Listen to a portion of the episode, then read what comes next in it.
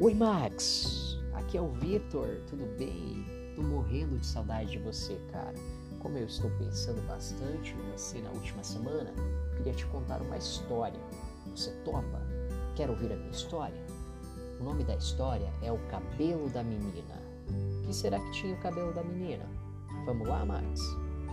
Ela acordou cedo, desceu da cama baixinha, primeiro deu bom dia ao dinossauro de pelúcia, um abraço bem comprido. Tipo aquele abraço gostoso que você dá na mamãe, sabe, Max? Depois apagou o abajur do quarto, pois o sol já iluminava o dia, calçou as pantufas e foi chamar a mamãe.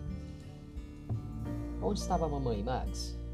Na cozinha, amassando uma banana com aveia e cantava baixinho a sua canção preferida. Mamãe deve estar feliz, pensou. E aí, já foi fazer xixi, fofinha? Uau, que legal meu cabelo desse jeito! Ela parecia mesmo uma menina com superpoderes. Mas mamãe não queria que saísse de casa despenteada. Filha, não vai dar. Por favor, só hoje, mamãe, insistiu a pequena. E lá se foi à escola daquele jeitão. No começo, a professora e os colegas acharam engraçado aquele cabelo cheio de vírgulas. Mas ela nem se importou. Quer dizer, sentiu-se sozinha na hora do lanche, mesmo que muita gente estivesse olhando para ela. De repente, lembrou-se da canção que a mamãe sempre cantava.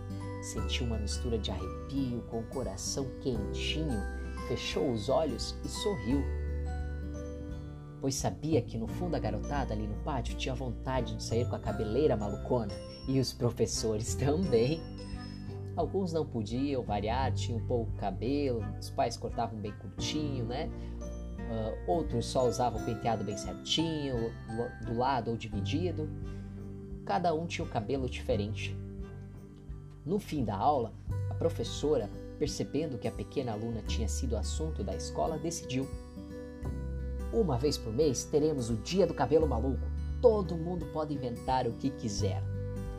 Eba! gritou a meninada.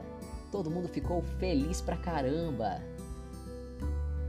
A professora disse: Vou mandar um bilhetinho aos pais, teremos sempre esta data especial. Na volta para casa, a menina contou à mamãe o que tinha acontecido e mostrou o recado da professora. Também saiu um pinguinho do seu olho, como assim, filha? Eu tava na escolinha, pensei numa música e saiu um pinguinho do meu olho, porque eu me lembrei de você. A mamãe beijou a filha com ternura. Olha, mamãe, agora tem um pinguinho no seu olho. Então as duas se abraçaram e cantaram juntas, rodopiando descabeladas pela sala. Fim!